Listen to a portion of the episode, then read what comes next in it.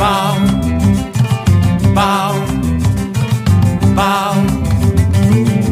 Te traigo poesía, te traigo sabor, flor de caña dulce, jugo de limón.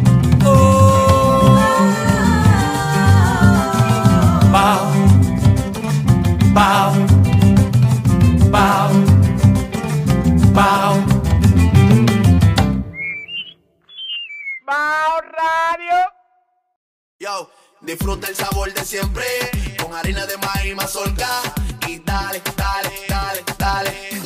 La vuelta al plato, cocina arepa, también empanada. Juega con tus hijos, ríe con tus panas, disfruta en familia, una cocinada. Tu mesa la silla nunca tan contada. Disfruta el sabor de siempre con harina de maíz mazorca y dale, dale, dale, dale. La vuelta al plato, siempre felices, siempre contento. Dale la vuelta a todo momento. Algo rico, algún invento. Este es tu día, yo lo que siento. Tu harina de maíz mazorca de siempre, ahora con nueva imagen.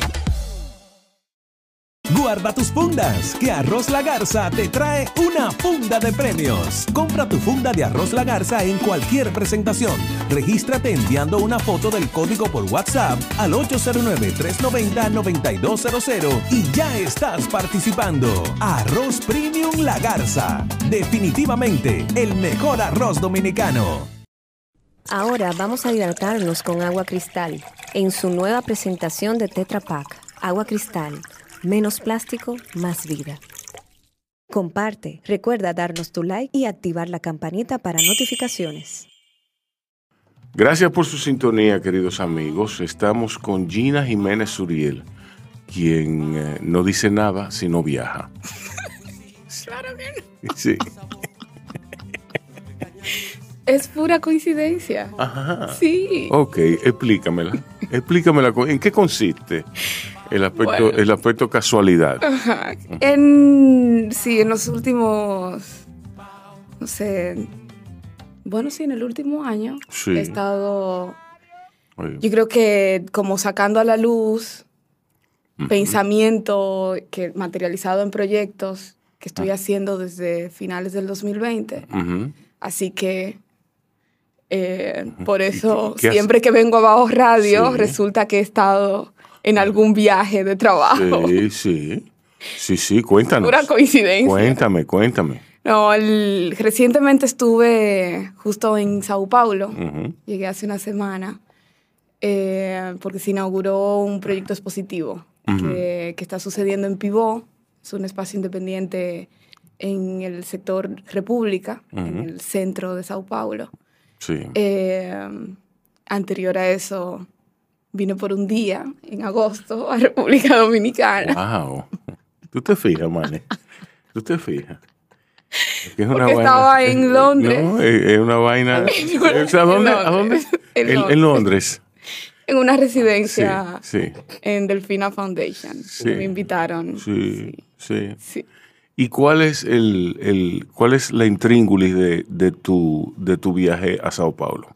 Bueno, es justo un, es un proyecto que... ¿Qué papel juega dentro de la búsqueda que has expresado aquí? Exacto, Eh, exacto. Sí, es un... Para mí es el primer proyecto eh, que, que empieza a sacar de forma muy concreta las investigaciones que estoy haciendo desde mediados del 2019, desde junio del 2019 más o menos. Y mm, creo que lo hemos hablado antes en el programa, es, es una investigación que yo titulo La historia de las montañas, Ujú. que está vinculada a, a emancipación y cómo la especie humana construye imaginación. Entonces, este, este proyecto en Sao Paulo, que se titula De montañas submarinas el fuego hace islas, ujú. eh, es un, surge de una, una invitación que me hace Cádiz y eh, Pivot Ujú. para que desarrollara algún, algún proyecto en, en relación a, sí, a lo que investigo. Entonces, en este, en, en De montañas submarinas el fuego hace islas, me encanta repetir el título porque creo que es muy lindo. Sí, fuiste tú que lo concebiste. Exacto. No, pero en, en este proyecto es, Que este, es un programa, Zoom. que este programa sirva para levantarle la autoestima a todos los artistas que hay por ahí con serios problemas psicológicos. Oigan a Gina, oigan a Gina. No sé qué, qué pensar. Una tituladora genial. No, no, porque está bueno el título. Está Bueno, bueno. entonces- Aparte de todo, está bueno el título. Wow. Sí, sí. No, y el- el- en este proyecto es, es como un zoom in de manera particular al sistema perceptivo de la especie humana. Ujú. ¿Cómo podemos? Siempre son preguntas. En, en mi, en mi trabajo es siempre preguntas. Sí. Y luego surgen un montón de cuestiones que no creo que sean ni propuestas, ni soluciones, ni respuestas. Solo como, aquí hay esto. Surgen más preguntas Alrededor, entonces. exacto, Sí. más dudas. Más todo. dudas. Y, Eso es lo único que ha hecho la humanidad. Dudar. sí, y, el- y es lo más interesante, porque es Sí. lo que hace que siempre estés caminando. Exacto. Em, y entonces hace un zoom in en el sistema perceptivo, en cómo podríamos ampliar la manera en la que percibimos nuestro, nuestros mundos como una forma de que se pueda traducir en, en la generación de imaginaciones diferentes. Cuando yo hablo, cuando utilizo el concepto imaginación en mi investigación curatorial, me refiero a, a estructuras de orden simbólico y material que permiten la gestión de, de la vida de seres vivos. Entonces, ¿cómo, cómo, en, qué consiste el proyecto? El proyecto está articulado justamente como mm, intentar trazar el, el esta- eh, cuál es la presencia de ciertas herramientas estéticas, que es algo que yo hablo, a- bueno, podríamos darle para, un poquito para atrás. Exacto. En relación a, al- a procesos emancipatorios, que obviamente es un, es, una, es un concepto que siempre va a variar en un momento determinado, Sí.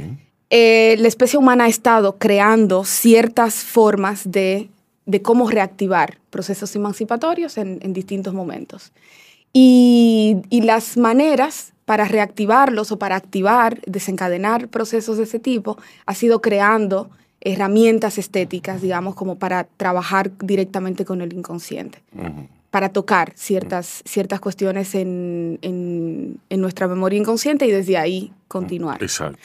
Y, y entonces lo que estoy intentando es entender cuál es la cómo están presentes ciertas herramientas estéticas creadas Ujú. en distintas partes del planeta por comunidades de humanos diferentes eh, para tocar el deseo, que para mí es eh, deseo, deseo. Exacto, el deseo, cuando me, cuando me refiero a deseo es lo que Solís Rolnik, que es alguien, es una, una psicoanalista con quien estoy trabajando justo en este proyecto, eh, llama como la pulsión vital. Es esa, esa cuestión visceral que te va a hacer eh, como moverte Sí. en, en tu vida. Y tocar el deseo en este momento significa para la especie humana, creo yo, en términos emancipatorios, conciliarse con el movimiento constante, que es justo lo que hemos negado. ¿Por como- qué? Eso está muy interesante. Sí, a mí me, me gusta usar un, un ejemplo muy, muy particular. Usted fija el, el lenguaje corporal mío. Sí, como- sí, como sí, sí, que- como yo me cerré y te pregunté por qué. Exacto. Entonces, lo que sucede, yo creo, es que cuando la especie humana se sienta, Ujú. eh, empieza a domesticar su cuerpo. Y, y empiezan ahí a aparecer como unas ideas de lo binario, unas ideas de lo estable. Eh, y empieza a construir también una idea muy particular de poder que está anclado en, ambas, en ambos conceptos, lo binario y lo estable. Y, y desde ahí, pues hay que, hay que domesticar al cuerpo a que esto te gusta, esto no te gusta. Cómo controlo lo que está más allá de la distancia de mi mano. Cómo controlo lo que está más allá de, la, de mi capacidad eh, de ver. Y el, otra, otra cuestión es como en relación a las frecuencias sonoras, por ejemplo. O sea, tristemente solamente, o sea, hemos domesticado al cuerpo para que perciba esta cantidad de frecuencia como sonido. Entonces, el sonido, el sonido. sonido. Estamos acostumbrados a una frecuencia. Exacto. Acostumbrados no. A una Oye. eh, o sea, hemos eh, condicionado nuestro sistema auditivo para que perciba cierta frecuencia sónica. Ujú. Cuando hay una frecuencia sonora que desborda esos límites, o bien nuestro cuerpo no tiene la capacidad de percibirlo, o eh, lo entendemos como ruido. Entonces, si es ruido, es una cuestión a anular, es una cuestión que tiene toda una connotación, de nuevo, como de lo malo, frente al sonido, que es lo bueno, es lo lindo, es lo agradable. Por ejemplo, cuando tú oyes atmósferas de Giorgi Ligeti, te puede parecer ruido, pero no lo es. Es otra frecuencia sonora. Sí. Ok. Bien. Y entonces justo lo que hace el, el proyecto es intentar, a través de pensamiento estético que está vinculado, que tiene algún rastro de dichas herramientas estéticas, eh, dentro de prácticas contemporáneas, ponerlas en relación. ¿Qué pasa? Como si, si juntas, por ejemplo, la performance de Tutu Ardono, que es un artista de Indonesia, que se llama Invariation and in Progressio, eh, in, Improvisation and Variation for Inharmonia Progressio, junto con eh, una pieza sonora de Leo RD, por ejemplo, que está vinculado al dembow dominicano. O Sí. si lo pones en relación con eh, justo toda la, la investigación realizada por Julius Kohler, que es uno de los artistas más importantes en, en relación al anti-happening en el contexto europeo. Anti-happening, ya va por ahí. Exacto. Ya, el asunto va por ahí. Va lejos, ¿eh? Vale. Sí. ¿Y después qué va a hacer el happening? Va muy lejos porque esto fue en la década de los 70, Sí. que ya estaba el anti-happening. Sí, sí, sí. Entonces, el proyecto, el proyecto, eh, eh, ¿cómo, se, ¿cómo se articula? ¿Cómo, se, cómo el proyecto llega, llega a, a su concreción? Buenísima pregunta. Eh, el proyecto está articulado alrededor de tres montañas submarinas. Una es la exposición que está en Sao Paulo. Y, o sea, esa montaña submarina es la exposición, que tiene dos islas, digamos. Una en Sao Paulo y otra en Santo Domingo, que va a suceder en octubre junto a la Cinemateca Nacional. Acordamos un, para generar una programación, un screening program de obras en video eh, que están presentes en Sao Paulo y otras eh, que van a estar aquí en Santo Domingo. Luego hay otra montaña submarina que tiene una sola isla, que es una, una publicación editorial, en donde hay una compilación de ensayos eh, de personas que han sido claves para mi investigación hasta este momento. Eh, y por otro lado, también intentamos traducir al portugués brasileño eh, ensayos y textos de personas del resto de la región latinoamericana que no necesariamente habían sido traducidos a, al, al portugués brasileño. Y ahí está, en esa publicación estará Yasna Yelena Aguilar, es una lingüista eh, de Oaxaca. Em, está Marta Ponte Alsina, que es una escritora boricua. También está un texto de Félix Servio Ducudray, que es eh, dominicano. Em, hay, una, hay dos ensayos, uno inédito, que se va a publicar ahí por primera vez, de Solís Rolnik, em, que es psicoanalista brasileña. Sí. Hay un texto comisionado de Marilia Loureiro, que es una curadora brasileña también, y una transcripción de Olivier Marbeuf, que es un, un curador, cineasta, investigador eh, de ascendencia guadalupense. Ok. Así que esa Hay es la gente, publicación. hay gente, Manny, como Gina, que tiene la facultad, como que ella es subliminal. ¿Tú me es subliminal. Tú me preguntas cinco minutos después que ella se vaya, ¿tú te acuerdas de qué dijo Gina? Y yo te voy a decir, no, Nada. nada, de nada de eso. Que le va bien. Que le va bien, que está viajando, que chulo, que todo bien, que todo fino, Y todo de marca. chupen. Sí, y que chupen. Que chupen mucho. Entonces, eh, y hay otras personas, Gina las combina las dos, en que Tengo te miedo. envuelve con su discurso en una especie de ensoñación. Y tú le crees. Y tú le crees, entonces tú- a ti nada más te queda como, sí, qué bien. qué bien". Entonces, por eso, por eso, por esa razón, tú le sigues haciendo preguntas y tú, y tú eso. Entonces, yo le haría, pre- yo le, yo le volvería a preguntar, ¿cómo se articula el proyecto? Ahora mismo, Y es nueva la información. nueva la información para mí, para mí. Se articula con dos exposiciones, una Sí. publicación editorial y un ciclo de Ah, bueno, yo más o menos me acuerdo de eso. Ahí está. En la isla Me- hundida. Me, me acuerdo de eso, me acuerdo de eso. Entonces, el otro proyecto, El otro proyecto... el de Londres. Bueno, el de Londres fue, me invitaron a una residencia Sí. eh, a finales del año pasado para formar parte de Delfina Foundation es una, es una institución Sí. que tiene un programa de residencias bastante respetado en el circuito Sí. de arte contemporáneo y, y bueno, lo que hacen es justamente apoyar, apoyar prácticas eh, de investigación. Entonces estuve allí investigando en relación a, de manera particular, sonoridades, de nuevo, bajo esta idea de herramientas estéticas para tocar el deseo. Ujú. Y, pero enfocándome en el continente africano y la región de Oriente Medio, que, que en este momento como son espacios que me... ¿Cómo me tú investigas? ¿Cómo investigo? ¿Cómo tú investigas? ¿Cómo tú llevas a cabo? ¿Cómo ejecutas la investigación?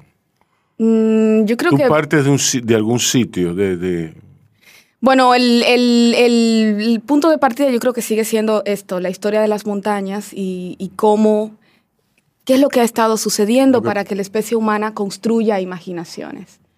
Y desde ahí entonces empiezo a mirar como, ¿qué es lo que estoy escuchando en, en esta estructura musical, por ejemplo, en una canción?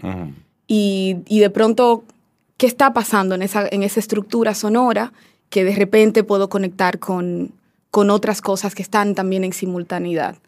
De repente, por ejemplo, la improvisación, que es algo que vas a encontrar en el jazz, que vas a encontrar en el hip hop, que vas a encontrar en el reggaetón, que vas a encontrar en el dembow dominicano. la improvisación. Exacto. Y luego cuando lo, le- lo pones hacia atrás eh, o lo pones en relación con otras cosas, también te das cuenta que en el, en el archipiélago de Indonesia hay una cuestión también con la improvisación y con la variación. En tanto estructuras que pueden organizar vida y, y que no es una cuestión de como porque estamos muy acostumbrados a que la improvisación tiene una connotación negativa. No, tú estás improvisando, o sea, va de ahí. Sí. Sin embargo, la realidad es que la improvisación tiene una potencia en sí mismo y es sumamente orgánica a la, a la vida en el planeta Tierra. O sea, es un planeta que siempre se está moviendo. Sí. Y no son movimientos que por más que se quieran predecir, siempre hay movimientos que... Y en el dembow se improvisa. La estructura sonora es una, es una constante variación. Es una, cuando crees que ya, que ya agarraste la armonía y el ritmo, va a entrar otro beat. Lo mismo lo hace el jazz. Mm. obviamente hay, unos, hay, un- hay unas estructuras eh, del dembow dominicano, por ejemplo, que ya están sumamente configuradas, que es una música, es una canción que, Sí. que comercialmente va a funcionar en el oído de, de las personas. Sí. Pero si, si realmente le prestas atención a viéndolo como un conjunto, te das cuenta que la estructura está muy, o sea, es muy basada en una variación constante de una improvisación. No estoy de acuerdo. No. No. Para mí está escrito todo. En ya- pero yo no, no estoy hablando en no. términos de, de, eh, sonidos de palabras. Estoy hablando No, en no. términos sonoros. No, no, no. Yo hablo de, so- de lo sonoro, del aspecto sonoro. Yo creo que el dembow es, tan, es lo más rígido que tú te puedes imaginar. Mm. Porque yo he visto personas haciendo dembow, mucho, muchos lo- los he visto, muchos, muchos, a muchos los he visto haciendo rap en mi experiencia como en la Benedicta. sí, hay muchas personas que vienen del en, rap. eh, en, la, en la Benedicta, yo pude ver cómo se armaba un disco, pude ver cómo, cómo se producía y yo creo que hay, es muy rígida, muy rígido. Sí, por eso Eh, digo que, el- que el- esa que está generándose como música es ya está configurado. Lo Se que- sabe lo que- qué es lo que va a funcionar. En lo que, en lo que puede haber eh, variación de una ejecución a otra es en la letra. Puede ser que en las ideas, eh, yo voy para la casa de fulano y fulano eh, me dio un trago. ¿Tú me entiendes? Dice el, el- cantante en, una, en, en el disco. En la, en la canción del concierto dice, yo fui para la casa de fulano y fulano me dio esto. ¿Tú me entiendes? Y ahí sí hay variaciones. Pero... me, me voy a quedar por- pensando y fíjate que por eso... Tun, Ajá. tin, tun, tun, tun, tin, tun, tun, tun, tin, tun, No, no, y luego entra Sí, pero, eso es un, so- es un hi-hat. Son, son, son tipos que, que, que no conocen de, de- de estructura musical y le ponen, sencillamente el disco va creciendo. ¿Entiendes? Sí, pero yo creo que el... el- no Pero sé. improvisación a nivel del jazz, no. No, obviamente el jazz es una cuestión en donde Sí. se pone todo junto y, es como, y ahí va a funcionar. Sí. Mientras más avanzas y entra toda esta cuestión de los sintetizadores, no es poner todo junto. Ahora implica ya no. inclusive hasta un, un, o sea, samplear, ¿verdad? Como tienes esto y entras. Pero en este momento es una estructura sonora. O sea, me refiero como en este momento. Ah, no, sí. Es una estructura que- sonora que está sí. en. A mí me gustaría mucho, de- a mí me gustaría mucho escuchar, por ejemplo, lo que tiene que decir Trent Reznor, el de Nine Inch Nails, sobre el reggaetón, sobre el dembow. Y me gustaría incorporar el reggaetón y el dembow a su música. Eso estaría Me bueno. gustaría, me gustaría, no me gustaría verlo como experimento. A mí me encanta Nine Inch Nails y me encanta el trabajo de Trent Reznor, sobre todo el que ha hecho para cine. Pero me gustaría, me gustaría como oírlo. Como, ¿qué, tú, ¿Qué tú me dices de esto? ¿Qué tú, qué tú piensas de esto? Sí, Bueno, yo en los últimos meses he estado haciendo mucho eso, como sí. Pero fíjate que justo por, por esto que, que estamos hablando, a mí me interesa poder siempre alar lo que estoy haciendo, como los proyectos que estoy haciendo, que sucedan en el contexto dominicano. Porque creo que, claro, sales de aquí y, y tus ideas tienen una, como, ah, bueno, son curiosas en general porque vienen de un contexto distinto. Igual como cuando viene alguien de, otra, de otro lugar y Sí. le vamos a prestar como, ah, es curioso Sí, pero no necesariamente hay el, eh, por ejemplo, el bagaje que tienes, es decir, espérate Gina, porque es que he estado en ciertas producciones de discos de Dembow y no me parece, o sea, como tal cual la conversación. Entonces ahí yo justo les decía al equipo de Cádiz y Pivot cuando, cuando les presenté todo el proyecto, que, o sea, va a ser en Santo Domingo porque es el contexto en, en el que yo he estado organizando estas ideas y que, el, que creo que es donde más me pueden interpelar. Como, pum, ahí, ahí vienen más preguntas y vienen Sí. más dudas. sí.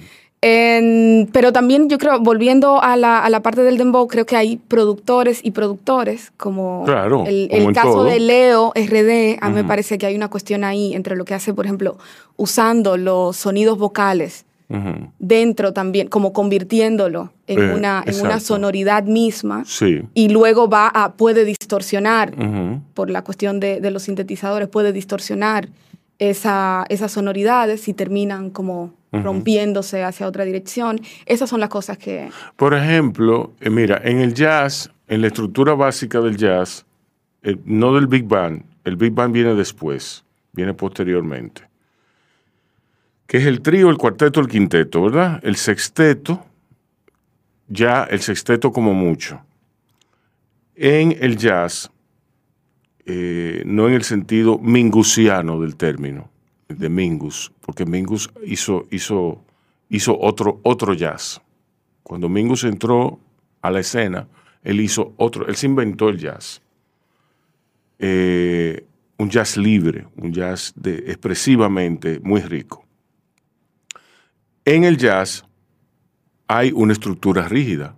Si tú te pones a ver, en el jazz está el planteamiento melódico, después hay eh, eh, algo así como tomas melódicas de parte de los instrumentos participantes. Pi, pu, rupu, tu, pi, pa, pa, pa, pi, pi, pi, tu, pi, pi, rutín. Entonces, de ahí interpretan esa melodía los otros instrumentos. Entonces, de ahí se van al solo. Entonces, de ahí, entonces, al final, es como una perfecta novela. Como, como, como, Sí, una narrativa. una, no, es como una, una conversación democrática perfecta. Hay ocasiones en que hay compositores eh, como Mingus en la que son es en, en- un tono gritado, en que todo el mundo está discutiendo, borracho. ¿Tú me entiendes? Es una conversación de- entre borrachos. Eso es un disco de Mingus. Entonces, eh, pero la improvisación prima. Sí. Prima. Eh, no- es imposible escribir las cosas. Y a mí me lo aclaró Otoniel Nicolás, donde él me decía que, por ejemplo, en la salsa, eh, un compositor escribe, escribe las notas, escribe, escribe qué es lo que va, pero después eso va al director de metales, eso va al director, eso va al primer saxofonista, eso va al primer trompetista, eso va al- al- al percusionista. Entonces ellos escriben los detalles.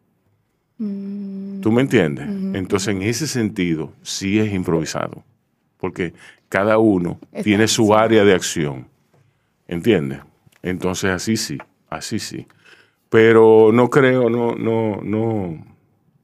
Vale la pena investigar, vale la pena investigar. Sí, yo creo que, que hay que prestarle atención. A mí me, me parece que, que en el caso de, de Leo es ahí sí que hay algo. Sí, por ejemplo, cuando tú te apropias de una tonada, el, el, el, el de Slick Rick, eh, tu pipa, que está en Back to Mine, lo podemos oír ahora, ¿verdad?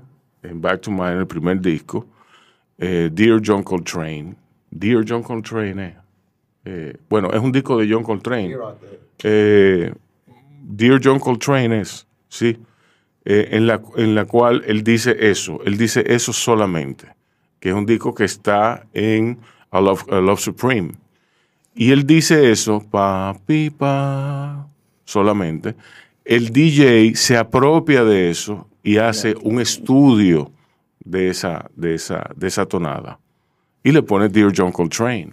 Sí, me, Ahí, ahí sí, ahí sí funciona. ¿Por qué? Porque él, está, él, él improvisa eso y da como producto esta otra cosa. la pieza justo que está de Leo en la exposición es, es eso lo que hace. Como es unas, eh, o sea, hay unos ritmos, sonoridades que se juntan con Sí. unas sonoridades vocales Sí, que terminan convertidas también en Sí. sonoridad en sí mismo. sí, exacto. Entonces ahí... Muy interesante. A mí me hubiera gustado que ustedes hubieran hablado de John Cage, sobre todo si estamos hablando de montaña y cosas submarinas. Gina, Con- porque yo creo que era la, la referencia de, de, de un proyecto iniciático con alguien que fue eminentemente experimental y que desarrolló toda una teoría sobre los silencios. Sí, Sí, a mí, o sea, John Cage, por supuesto, es un artista en términos sonoros. Hay que buscar las referencias siempre, porque ustedes se van a Con- todo, con lo- permiso, a yo me- todo lo nuevo, pero hay que mirar para atrás. No, el, o sea, es que tengo... me excusan, yo voy a dormir. Ok. Sí, yo tengo mucho sueño. No, yo creo que el, el no mencionar a, a John Cage en este momento no implica que no se tenga como referencia. Al contrario, me he leído todas las cartas de, de John Cage, por ejemplo, pero lo que a mí me interesa en particular está en otras coordenadas. Y por eso me muevo en esas coordenadas. No, no, sí, pero te lo decía en, en aspecto de que era quizá la máxima referencia que podía tener un proyecto ambicioso eh, que parte de, de, de, de sonidos experimentales, eh, montaña, este señor inventó aparatos para medir eh, eh, en el mar, eh, muchísimos sintetizadores, cosas, eh, tuvo una teoría sobre el silencio, o sea, me parece que, que es un marco interesante para un... ¿Qué decía él sobre, sobre el silencio? Él decía que no existe el silencio. Sí, sigue. Entonces creo que me hubiera gustado que Gina me hubiera hablado un poco de eso, porque es muy bueno teorizar, pero hay que ver hay de, una dónde, película, de dónde venimos. Hay una película con, referencia. hay una película con Willem Dafoe en la cual él es un músico que está transcribiendo una obra musical de clásica de, de un músico eh, de esos oscuros y entonces su, su padre su padre ha muerto y él lo va a él va a buscar eh, rastros de quien fuera su papá, a quien él no conoce bien, en México. Y él graba eh, silencios. Él graba el silencio en una, en una iglesia, él graba el silencio en unas ruinas, él graba el silencio. Eh, y él da una teoría muy particular que se parece mucho a la de John Cage. Sí, John Dice Cage, que no hay- John Cage no. decía, eh, definió los sonidos como burbujas sobre la superficie del silencio. Sí. Sí, es que, bueno, es lo que decíamos ahorita de no hay silencios porque es una cuestión de domesticación de un sistema, de parte del sistema perceptivo, a entender, relacionarse con ciertas frecuencias. Y no será Para que- lo que no tenemos la capacidad de percibir, que solo el cuerpo humano no tiene la capacidad de percibir, entonces ahí le llamamos silencio.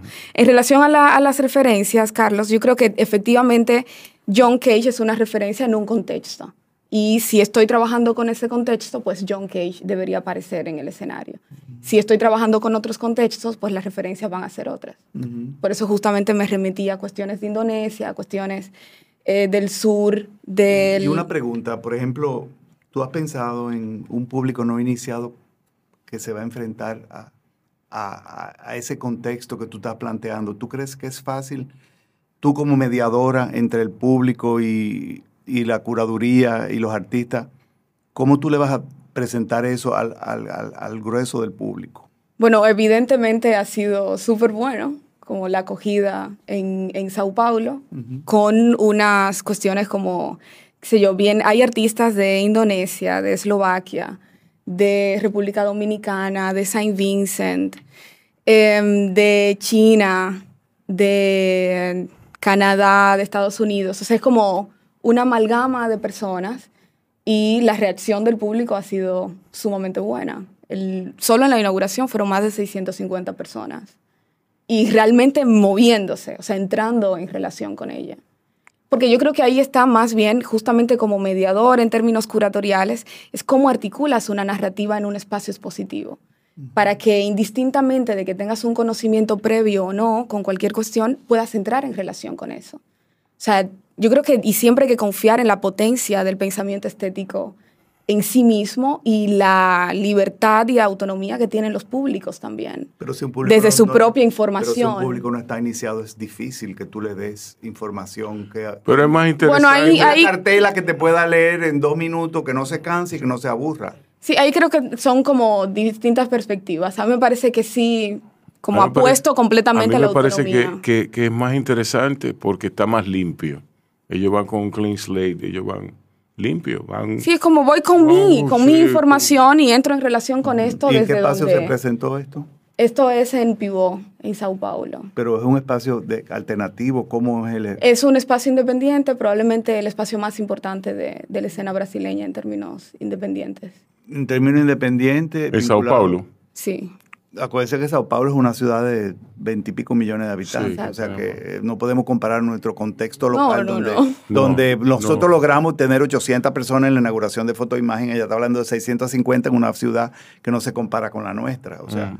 por eso por eso le hago la, la pregunta porque como no yo conozco Sao Paulo, conozco Río de Janeiro, sé desde los años 80 sé cómo funciona más o menos todo el espectro eh, en, las instituciones, eh, pero sí me preocupa el, hecho que le comentaba Gina de que, de que hay veces que es complicado eh, apuestas eh, donde no sabemos cómo vamos a mediar entre el público y los artistas.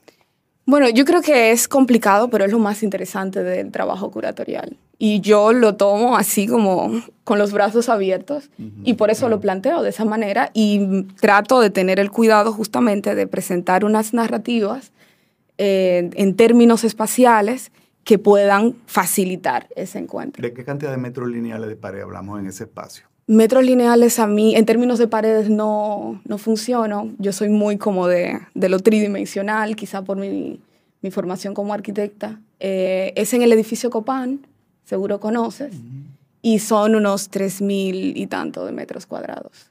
Pero mucho. Y utilizaron el edificio completo. Eh, este es solo el espacio expositivo 1 de la institución. Wow. Sí, es una belleza de, espacio. Sí, sí. Carlos, háblame de fotoimagen 2022. ¿Qué tú quieres que te diga, Rubén? Que te pegue al. Que me pegue al bejuco. Sí. Bueno, eh, estamos inaugurando, ya inauguramos la décima edición. Sí. Espero que salgamos vivos de este proyecto. Pero ¿y por qué? Como, como no es tan grave. No es tan grave. No. Yo- que- si tú te ya lo peor pasó. Pero por eso te digo- Inaugurarlo. por eso te digo que espero que salgamos vivos, porque todavía falta la mitad del mes y, y falta completar hoy los diálogos teóricos.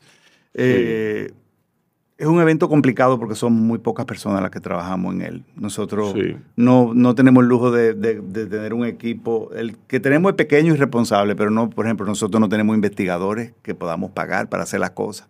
O sea, no tenemos eh, una logística como nos encantaría para hacer un festival que, que tiene tantas exposiciones abiertas y que demanda mucho tiempo y mucho esfuerzo poder hacerlo y mucho presupuesto que tampoco tenemos.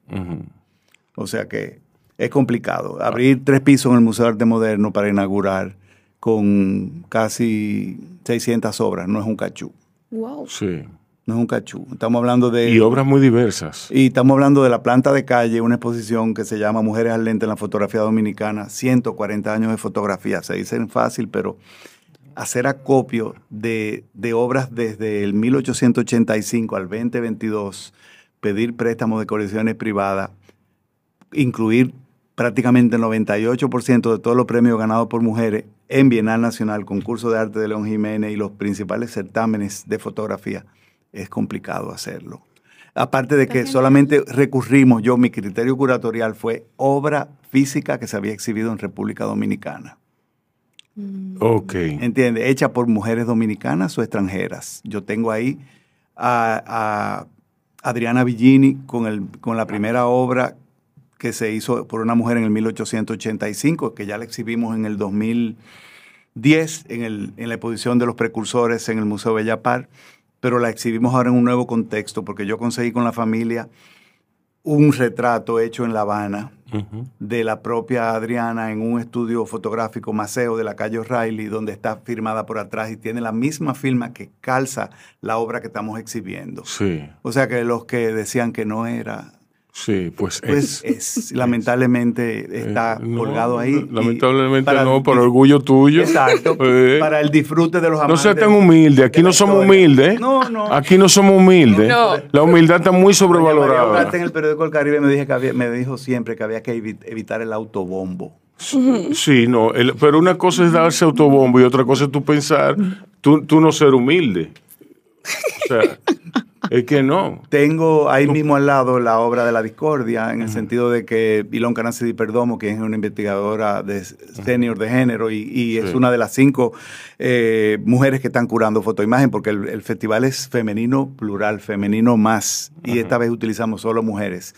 Sí. Yo como director artístico tenía esta investigación adelantada hace mucho tiempo y por eso, Sí. por eso es que la hice eh, y, y utilicé la No, planta yo de supongo calle. que tú trabajaste muchos años en esto. Claro, Pero, oye, me es ambicioso de todas formas. Sí, tú y puedes lo- servirte de, de todos los curadores del mundo y todas las curadoras del mundo y no deja de ser ambicioso. Sí, y, y- Nada más administrar todos esos egos. Sí, yo digo que hay los egos del tamaño de la Sí, ballena, sobre todo en los artistas. Sí. Sí, a veces lo- las curadoras y los curadores son un poco más benévolos, claro. sí.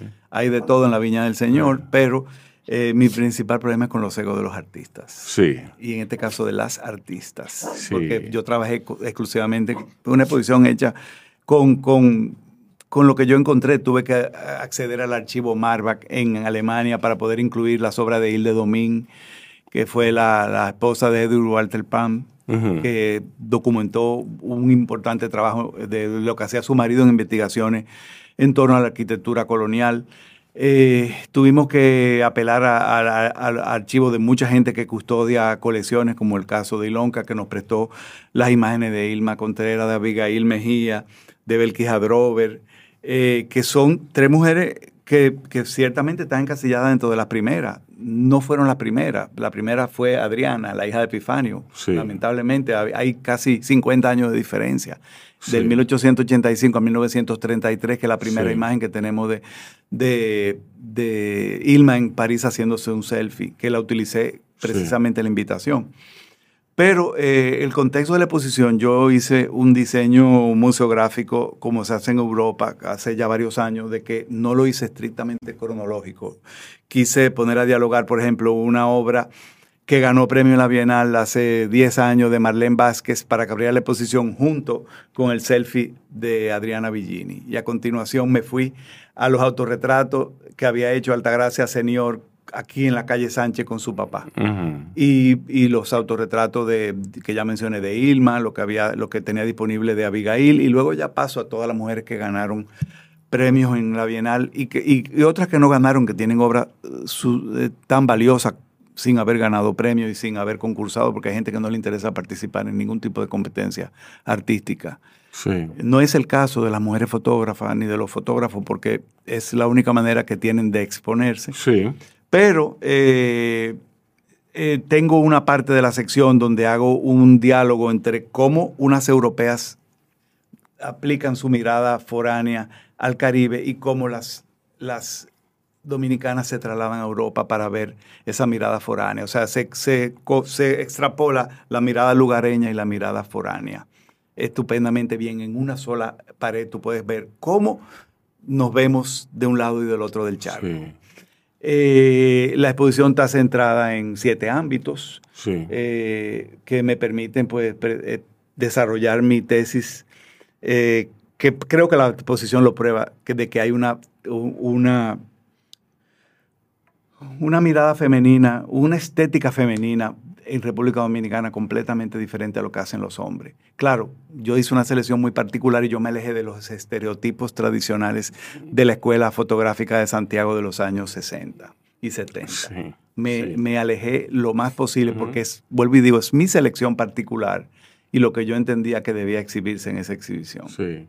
O sea que Y entonces, ¿y cuáles son los cuáles son esos ámbitos? Eh, mira, hay un ámbito de espacio performático, identidad y autorretrato, sororidad, eh, resistencia, paisaje y naturaleza, pero le puse, mm, no me acuerdo el nombre ahora, porque la verdad que eh, le puse, fue un guiño ponerle paisaje, era para que me entrara tanto el paisaje urbano como rural. Sí.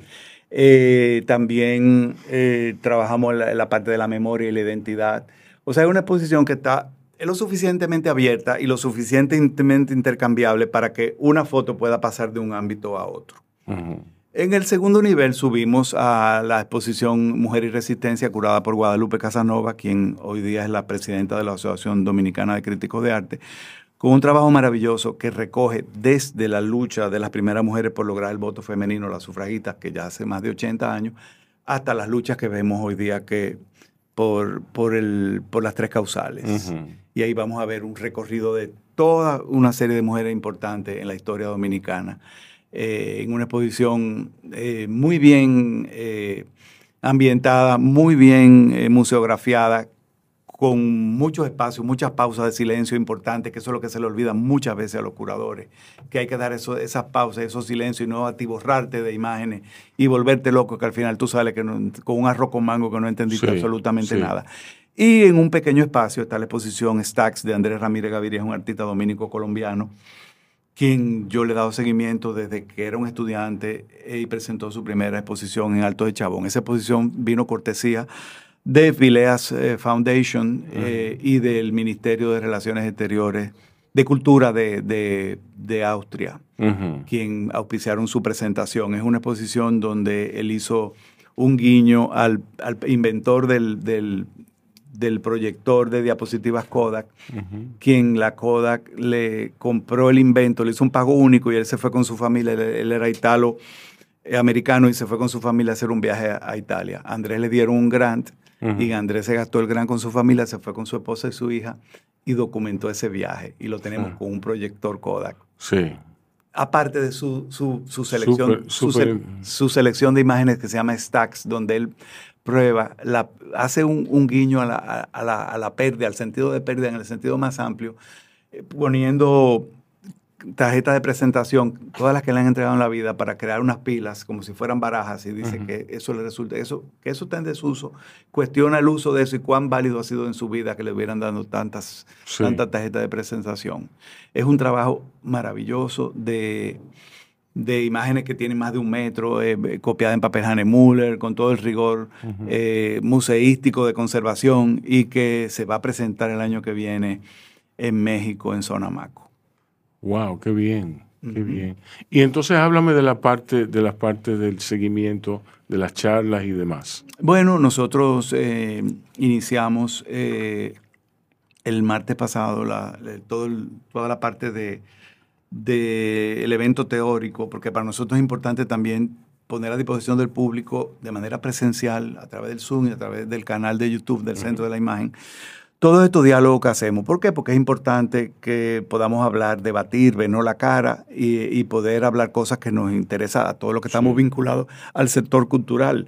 Iniciamos con una mesa de gestoras culturales, donde estuvo María Amalia León, Luisa de Peña, directora del Museo de la Resistencia, María María, actual presidenta de la Fundación Eduardo León Jiménez, directora del Centro León y presidenta del voluntariado de, de las instituciones de la ciudad colonial.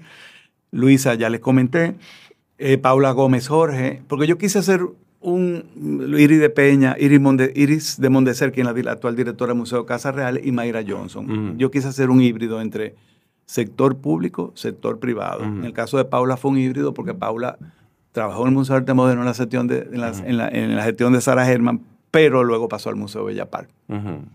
Entonces tuvimos ese, ese, ese diálogo interesante donde yo les preguntaba, para romper el hielo, si no era un acto de fe ser gestor cultural en República Dominicana.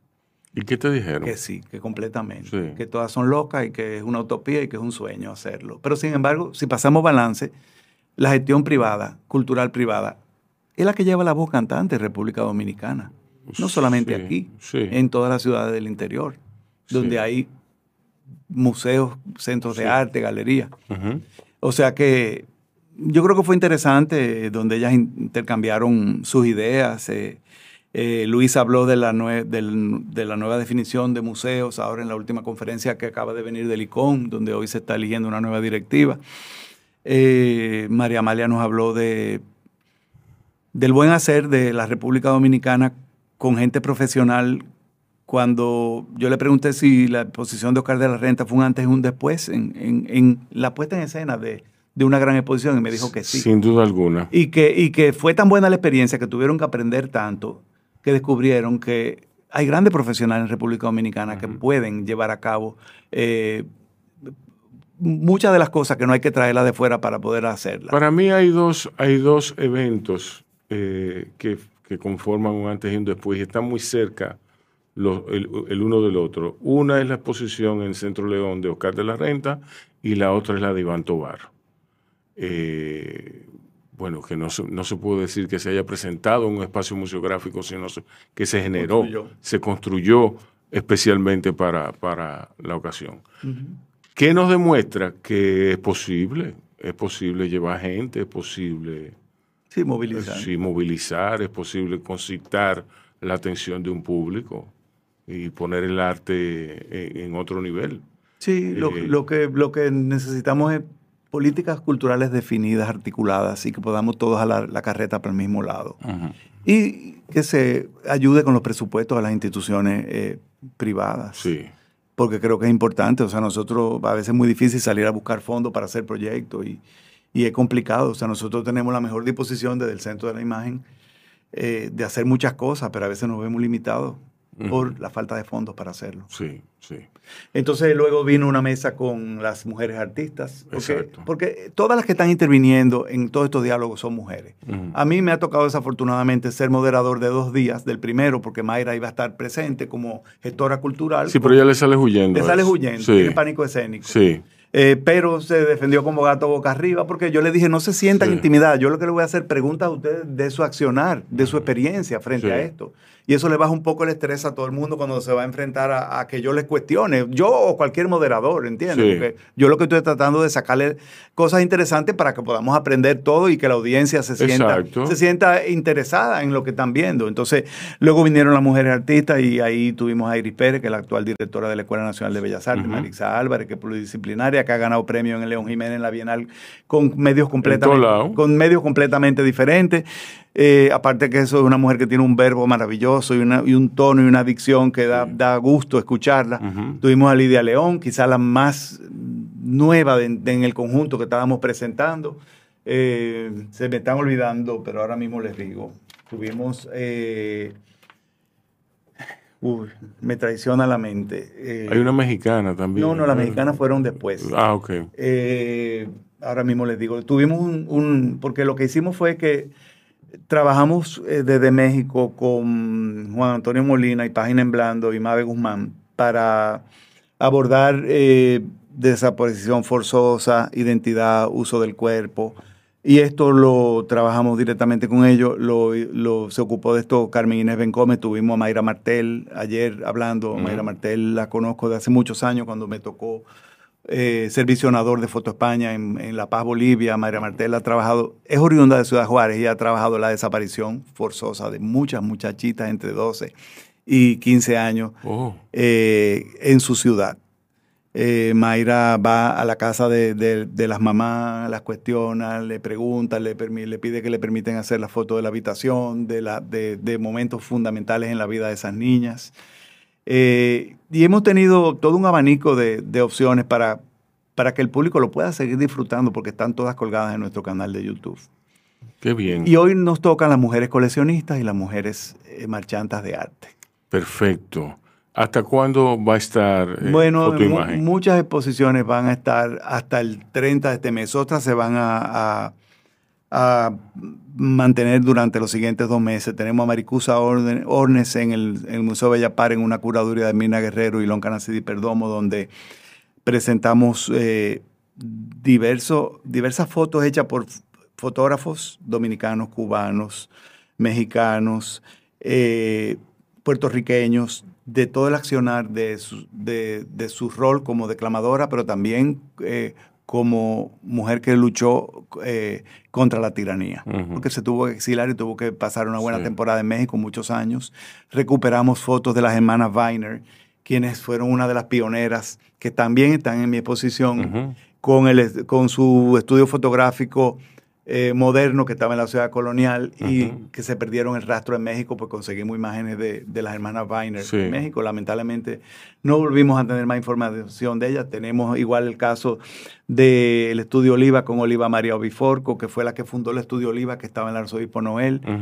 Eh, y tenemos a Ana María Schwartz, quien también fue la gran fotógrafa eh, social de los años 40, 50, 60 y 70 de República Dominicana. Oliva, Oliva está ahí todavía. Oliva está, pero Oliva murió en el 50. sí. Eh, Oliva llegó en el 40 como parte de esa, de esa ola de refugiadas centroeuropeas, Sí. pero murió en el 50 y el estudio siguió funcionando con su nombre, pero ya no era Oliva. Ya. Y las fotos que tenemos en la exposición son, de la, son hechas de puño y letra, firmadas por Oliva, Wow. antes de fallecer. Wow. Qué bien. Señores, no dejen de ir a Fotoimagen 2022. El- está en, en, todas las- programa- en todas todas las redes. Está En- todo, no, y está. No. eh, Ayer inauguramos en el Centro León. Vamos a ver, está en el Museo de Arte Moderno, en el Centro de León, el Museo Bella Par y hay otra en la zona colonial. La ciudad colonial, En la ciudad colonial. Centro Cultural de España, Exacto. Centro de la Imagen, Casa Palma, eh, Museo Peña de Filló, Quinta Dominica. Busquen Exacto. el programa, está todo. Y ayer inauguramos porque nosotros eh, entendemos que es importante eh, darle espacio a los, a, los, a los curadores emergentes. En el Centro León, a Ana Gelán, que inauguró la exposición Decir Silencios. Ana es, produ- es pro- producto de las tres cohortes que se hicieron desde el Centro León de Curando Caribe eh, y el Centro Cultural de la Embajada de España, y ella es una de esas egresadas de ese, de ese proyecto importante. Porque queremos dar espacio a los nuevos curadores, y en este caso una curadora, eh, y a los artistas emergentes también. Sí, señores, este es el fruto del trabajo de esta gente del Centro de la Imagen. Eh, cógelo, señores, vale la pena, vale la pena que lo vayan a ver, ¿ok? ¿Te faltó algo? No, no, no, pero No. que te digo que me hubiera encantado decir el nombre de los artistas, pero es que ya no puedo retenerlo todo. Demasiada información, demasiado vaina, demasiado compromiso, demasiada responsabilidad. Sí, sí. Señores, estamos aquí, nos despedimos de Carlos Acero y de Gina Jiménez Suriel. Gina, antes que nada, háblame, háblame de Londres. De Lon- hablamos de Londres. Hablamos de Londres. Sí. Tú ves lo que yo te digo. Fitina. Sí, sí, no, es que, es que Sí. Gina me adormece. Yo me duermo, entonces ella, ella me tiene que repetir las cosas. Pero creo que algo de lo que no hablamos fue de... Bueno, en octubre está la programación con la Cinemateca Nacional. Exacto. Eso Eso, luego- eso luego lo mencionaste, lo mencionaste por arribita. Exacto. En octubre, ¿qué días de octubre? El, está, es una fecha que está en definición. Ok, Y probablemente sean dos noches de programación con obras en video. un fin de semana va a Eh, ser. Probablemente sea miércoles y jueves, Ok, como más tranquilo. Exacto. Eh, y que la gente también, como si quiere irse el viernes ya de fiesta, pues lo tiene libre. Ah, qué bueno, sí, sí, sí. Considerada. Sí, No, creo que, el, que algo que sí olvidaba decir es que en, voy a co-curar la edición 2023 y 2024 de la sección Opening en Arco Madrid. Qué me, bien. me invitaron a, a co-curarlo en 2023 con Julia Morandeira Ujú. y luego en 2024 yo invito a alguien Ujú. y está siendo como sumamente excitante sí. eso. Ay, qué bien. Y eso, eh, eso, hay respeto institucional ahí, o sea, eso es seguro. Otro Ah, nivel. Sí, sí, qué bien. Tú estás picando, estás picando. Sí. No, pero eso. Carlos, yo me imagino que tú caerás interno, ¿verdad? Cuando esto Sí, termine, después de- cuando esto termine, tú pues, te vas a poner un suero, No, el suero. te vas a ir para tu casa. El suero lo tengo puesto hace meses. ya. In- in- intravenoso. Sí, sí. Eh, vamos a ver qué pasa. Eh, lo que A mí lo que me gusta es como Carlos, vamos a ver qué pasa, Tranquilo. oye esa vaina, pero una, pero una cuestión de que él ha hecho la exposición, él ha hecho no, él ha liderado una de las exposiciones más exitosas en los últimos años y entonces mira cómo lo trata, mira cómo, no, vamos no, a ver porque qué hay- pasa. Hay, que seguir, Vamos- hay que seguir, porque la idea ahora No, es hay que, podamos llevar eso a una publicación y dejar Genial, constancia genial. de eso. Porque Claro. podemos teorizar mucho, podemos hablar mucho, podemos presentar mucho, pero lo que queda al final es un documento. Sí, Y eso es importante llevarlo a, a- en las dos versiones, digital y, y físico. qué bien. O sea que ojalá podamos hacerlo.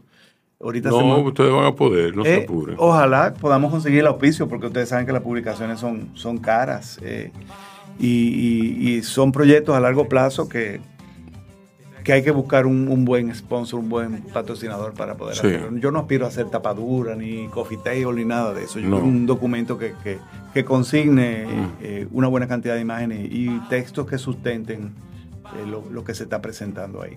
Ok, bien señores. A ustedes, cuídense y cuiden a otros. Si te gustó el contenido de nuestro corito, deja tu comentario, comparte, recuerda darnos tu like y activar tu campanita para más notificaciones. Yo, disfruta el sabor de siempre con harina de maíz mazorca y dale, dale, dale, dale. La vuelta al plato. Cocina arepa, también empanada. Con tus hijos, ríe con tus panas. Disfruta en familia, una cocinada. Tu mesa la silla nunca tan contada. Disfruta el sabor de siempre con harina de maíz mazorca y dale, dale, dale, dale.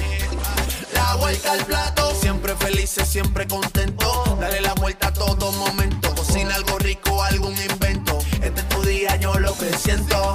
Tu harina de maíz mazorca de siempre, ahora con nueva imagen. Guarda tus fundas, que Arroz La Garza te trae una funda de premios. Compra tu funda de Arroz La Garza en cualquier presentación. Regístrate enviando una foto del código por WhatsApp al 809-390-9200 y ya estás participando. Arroz Premium La Garza. Definitivamente el mejor arroz dominicano. Ahora vamos a hidratarnos con agua cristal en su nueva presentación de Tetra Pak. Agua cristal, menos plástico, más vida. Comparte, recuerda darnos tu like y activar la campanita para notificaciones.